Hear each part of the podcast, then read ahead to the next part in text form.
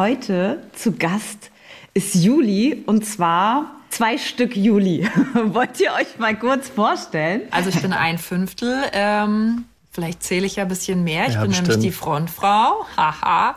Ähm, und heiße Eva. Ja, ich bin Jonas. Ja, Jonas, bei so einer Vorstellung dachte ich so, du sagst noch, ähm, welches Instrument du beisteuerst vielleicht für unsere Gäste.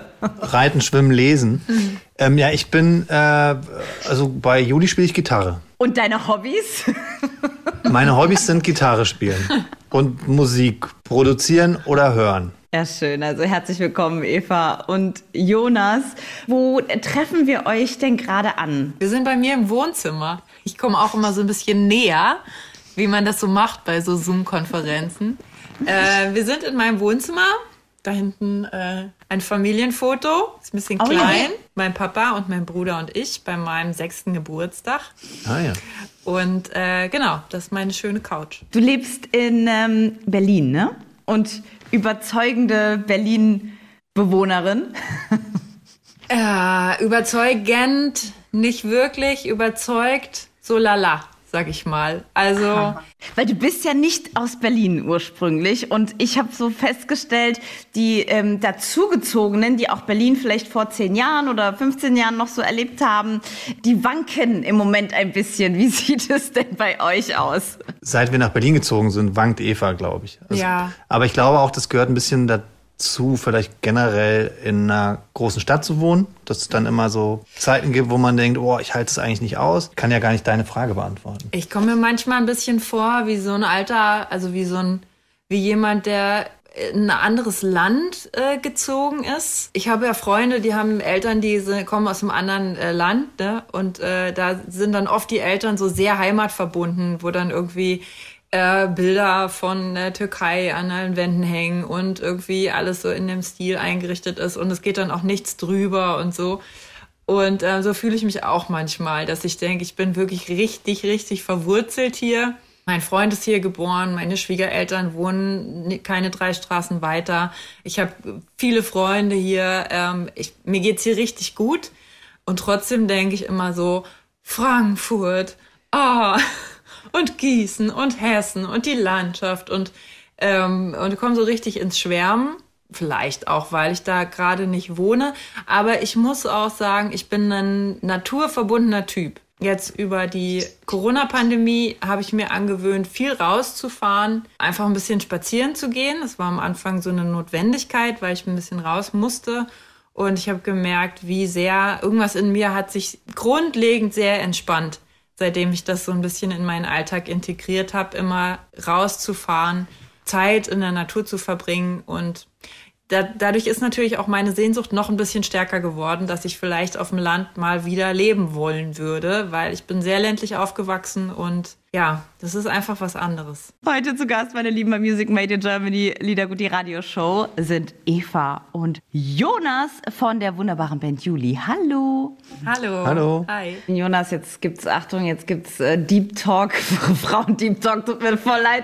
Aber das ist wirklich so. Ich habe ähm, einen Vortrag gehört letzte Woche von der Herzstiftung und die haben über herzgesunde Städte gesprochen. Ne? Und da habe ich mit jemandem, der so einen Preis bekommen hat, mit einem jungen Professor gesprochen und der hat eben erzählt, was es ausmacht ähm, in, in Städten, also das, was du eben angesprochen hast, was das sowohl mit der Psyche macht, als auch äh, was, was Lärm und Feinstaub und wie das auch wirklich nachweislich tatsächlich krank macht. Also ich mir unbedingt irgendwie ein Häuschen irgendwo bei, bei, bei uns hier irgendwie in den, in den Weinbergen oder so schnappen muss. Es geht irgendwie nicht anders. Und wieso entschuldigst du dich bei mir für einen Deep Talk? Ja, wir haben, nee, weil es war gerade so, wir hatten, wir hatten gerade so ein Ding und du warst so ein bisschen, also Jonas, was sagst du denn dazu?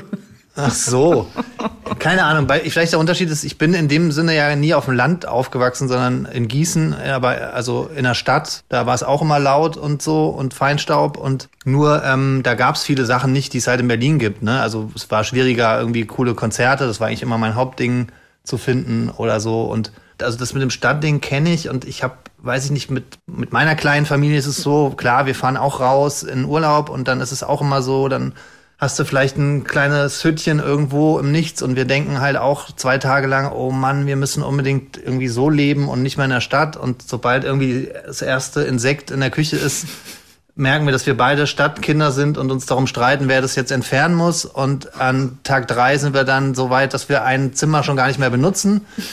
Und an Tag vier ist es. Gehört jetzt der, der Spinne. Ja, es gehört an der Spinne. Und an Tag vier ist es so, oh, keine Ahnung, wie lange hatten wir das jetzt hier gebucht und können wir mal wieder bitte, bitte nach Hause fahren? Also, ich will damit sagen, das ist für jeden ja individuell. Bei mir ist das, ich romantisiere das auch oft, dieses Leben auf dem Land, aber ich bin so nicht sozialisiert. Ich kann das. Ich bin an einer Hauptverkehrsstraße aufgewachsen und gegenüber der Hauptverkehrsstraße war eine Bahnlinie. Ich finde es auch ganz geil. Also ich weiß ich nicht. Aber ähm, das bin ja nur ich. Wissenschaftlich erwiesen, dass du Unrecht hast. Ja, ja, ich weiß, genau. Dein stimmt. Gefühl ist falsch. Mein Gefühl, ich, ich fühle wieder mal falsch. Ja, ja wieder mal. Wird mir oft vor, vorgeworfen. Es zieht sich durch einen roten Faden, ne? Zu Hause, hier im Interview bei Eva. Fühl doch mal, oh fühl doch mal richtig hin. Du fühlst wieder nicht richtig hin. Ja, genau. genau. Ja. Heute zu Gast, meine Lieben, bei Music Made in Germany, Liedergut, die Radioshow, sind Eva und Jonas von der wunderbaren Band Juli. Hallo. Hallo. Hallo. Hi. Ähm, es gibt eine neue Single. Erzählt mal ein bisschen. Für mich persönlich lädt die Single ein, ein bisschen zurückzublicken, aber genauso ein bisschen nach vorne zu blicken. Für mich ist das ein, so ein Blick zurück, der eigentlich sagt, warum muss es sich immer so auf WhatsApp-Gruppen beschränken? Mit früher war alles so cool und man redet so viel von früher. Also es ist vielleicht ein bisschen wie bei so einem Klassentreffen, wo man sich ähm, natürlich auch über früher unterhält, aber wenn es richtig gut läuft, dann zieht man doch mit dem Klassentreffen irgendwie noch weiter. Vielleicht in so eine Kneipe, wo man früher immer war und neue Geschichten entstehen. Ich wehre mich so ein bisschen dagegen, dass es, dass sich Nostalgie irgendwie nur darauf beschränkt, auf das, was mal war.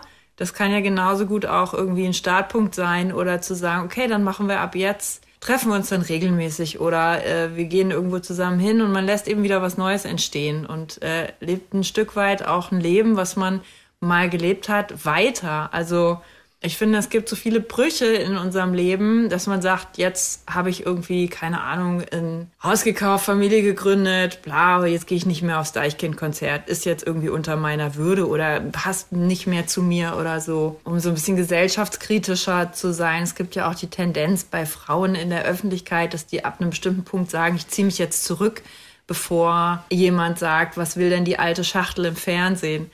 Und da bin ich ganz grundsätzlich dagegen, ähm, in so einem vorauseilenden Gehorsam zu sagen, ich mache jetzt irgendwie meinem Alter entsprechend bestimmte Sachen nicht mehr, weil ich habe auf jeden Fall immer noch Lust, ähm, in irgendwelchen Kneipen rumzuhocken oder in irgendwelche Clubs zu gehen. Das hat sich nicht geändert in den letzten 20 Jahren. Und ich wehre mich so ein bisschen dagegen, warum das jetzt aufhören soll. Genauso finde ich, können 40-Jährige in WGs wohnen und die können auch keine Ahnung, ähm, tun was immer, worauf immer sie Lust haben.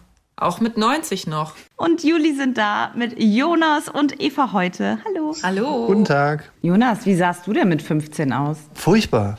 Ganz furchtbar und ähm, ähm, mit Überzeugung aber auch. Also ich hatte, ich kann es genau sagen, ich hatte, äh, ich trug ausschließlich Bundeswehrhosen, Doc Martens, dann immer ähm, Band-T-Shirts, aber ich weiß nicht warum, die mussten damals immer in die größte Größe, die es irgendwo zu kaufen gab, sein.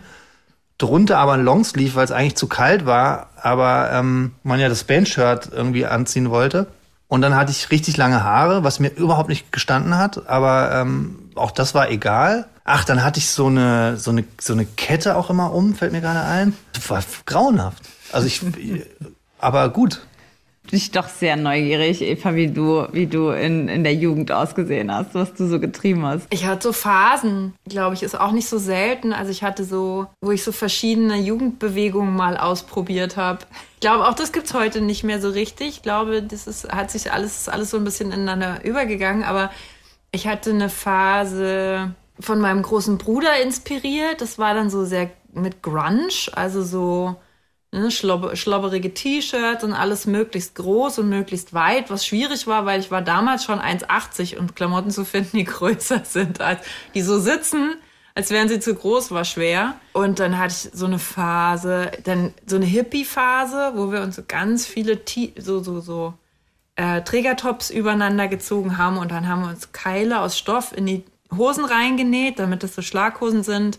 Und ähm, natürlich Doc Martens angehabt, die möglichst geblümt oder kariert oder so sind. Ich hatte auch mal eine Zeit lang Dreadlocks. Äh, kulturelle Aneignung kann man heute auch nicht mehr machen. Also ich hatte so einen riesen Kopf. Und meine Freundin mir Dreadlocks gemacht hat, die im Durchmesser ungefähr drei Zentimeter dick waren.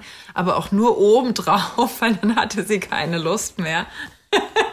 also nur das Deckhaar. Dann habe ich das alles komplett abrasiert, sah aus wie ein Junge für ein Jahr. Ähm, also ich habe auch so Phasen durchlaufen auf jeden Fall. Und Aber da waren deine Eltern auch sehr lässig, oder? In der Zeit. Extrem lässig. Also ich hätte mir nicht, also ich hätte auf gar keinen Fall, ich hatte immer, ich wollte mir immer Dreadlocks eigentlich gewünscht. Und jetzt habe ich mir dann immer so mit, habe die Haare so gemacht und so gehen, dann habe ich mit, mit so einem Kreppeisen habe ich mir das so gemacht, dass die dann so war, und hab mir, keine Ahnung, einen Monat die Haare nicht gewaschen, weil ich das irgendwie so cool fand. Ich wollte auch Dreadlocks haben, aber das wäre, also bei mir niemals machbar gewesen. Wieso konntest du das denn machen? Ich weiß, ich glaube, meine Eltern haben da immer mal weggeguckt. Natürlich war das alles nicht erlaubt. Ich habe es dann einfach trotzdem gemacht und bin dann straffrei, sage ich mal, äh, damit rausgekommen. Also ich glaube, ich habe ich hab ja einen Nasenring und auch hier unten ein Piercing und auch ein Bauchnabelpiercing und diese Piercings habe ich einfach mir stechen lassen. Ich bin nach der Schule irgendwo in so einen Laden, habe gesagt, ich will jetzt einen Nasenring und kam dann damit nach Hause und meine Mutter hat wirklich einen Anfall gekriegt. Mit Jonas und Eva von der Band Juli und wir reden gerade ein bisschen über, über früher und über Vergangenheit. Äh, Jonas, das, was du äh, vorhin ein bisschen aufgegriffen hast, dass man so ein bisschen auch mit dieser Vergangenheitsgeschichte auch ein bisschen dankbar vielleicht wird obwohl ihr alle noch super jung seid, kann man aber trotzdem schon noch so eine große Zeit zurückblicken und ähm, daraus eben auch was für die Zukunft entstehen lassen. Das ist ja heute schon viel, also viel wert einfach, dass man auf einen Schatz der Vergangenheit zurückgreifen kann. Also ich hoffe, wir kriegen noch keinen Award für irgendein Lebenswerk, weil dann würde ich wirklich denken, oh Gott, was ist denn jetzt los? Ich glaube, Dankbarkeit ist so ein bisschen, ähm, ich habe dich da was drüber sagen hören. Ja? Ja. Ja, ich auch.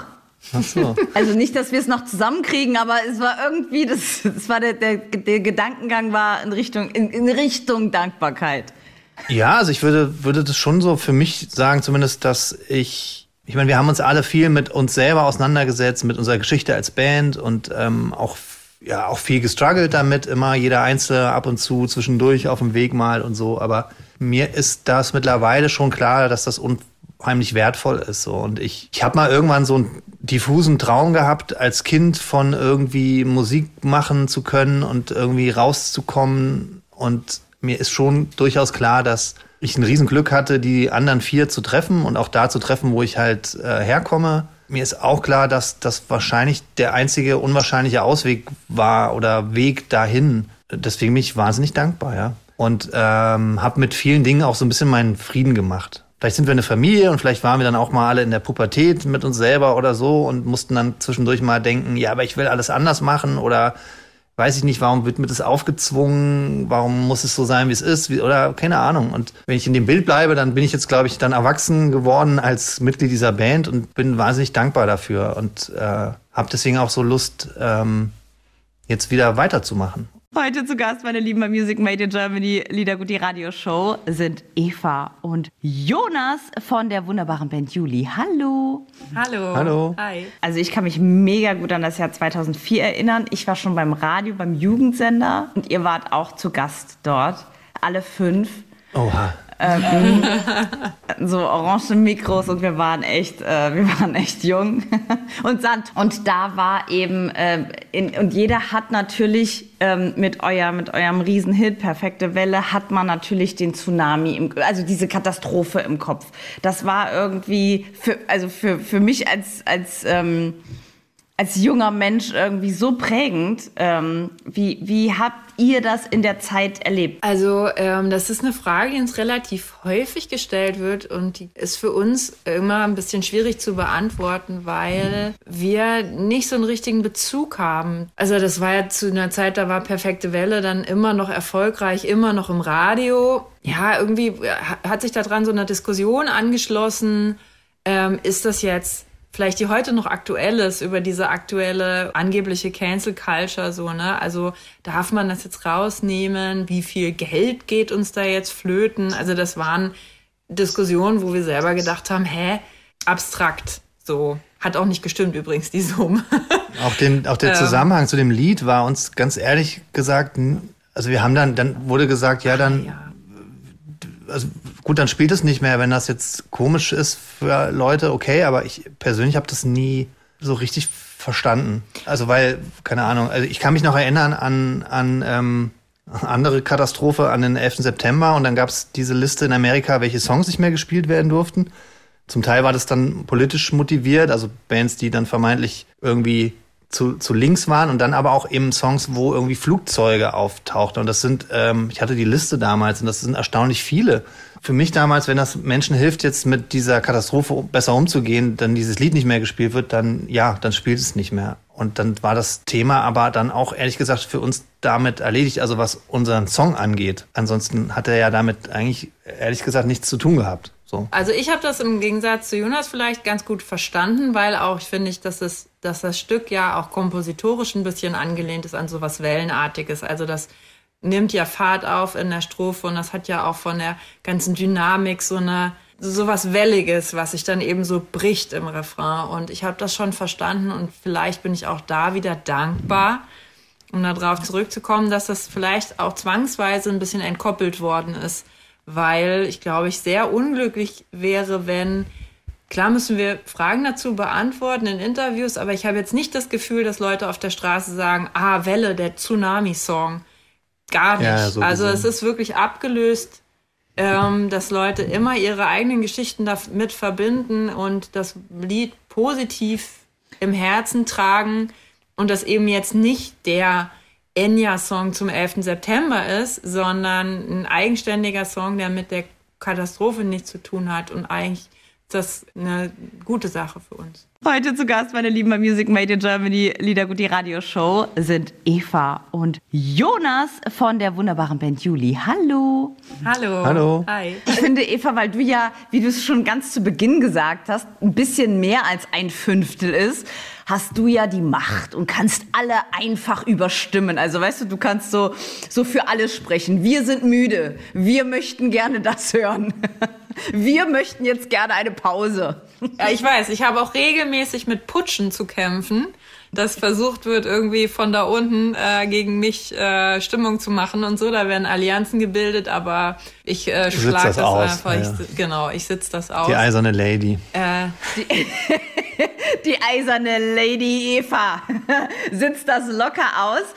Was ich dich wirklich unbedingt noch ansprechen muss, ist, dass du mal, dass du diese, diese gezwungene Auszeit vielleicht genutzt hast. Du hast Psychologie studiert in der Zeit. Wieso Psychologie? Wolltest du das immer machen? Und äh, wie ist es dir während des Studiums ergangen? Also ich wollte immer schon Psychologie studieren und habe das auch bevor die Musik äh, dazwischen gekommen ist schon mal angefangen. Hatte jetzt gedacht, jetzt ist es äh, perfekt. Ich krieg meinen Fuß in die Tür und wenn ich nur einen Schein mache im Semester, dann werde ich irgendwann auch fertig sein. Ähm, es ist dann ein bisschen mehr geworden, äh, weil es sich gut verbinden ließ so. Ähm, und es ist tatsächlich so neben der Literatur was ich auch äh, mal studiert habe, so glaube ich meine große Leidenschaft. Ich muss sagen, es ist sehr kognitiv und es, äh, es hat viel mit Rechnen zu tun und mit Sa Daten sammeln und Daten auswerten. Ähm, Gerade wo wir vorhin über Dankbarkeit gesprochen haben, es gibt ja ähm, so die Idee auch in der Psychologie, dass man sich quasi sein Leben selber als Geschichte irgendwann erzählt.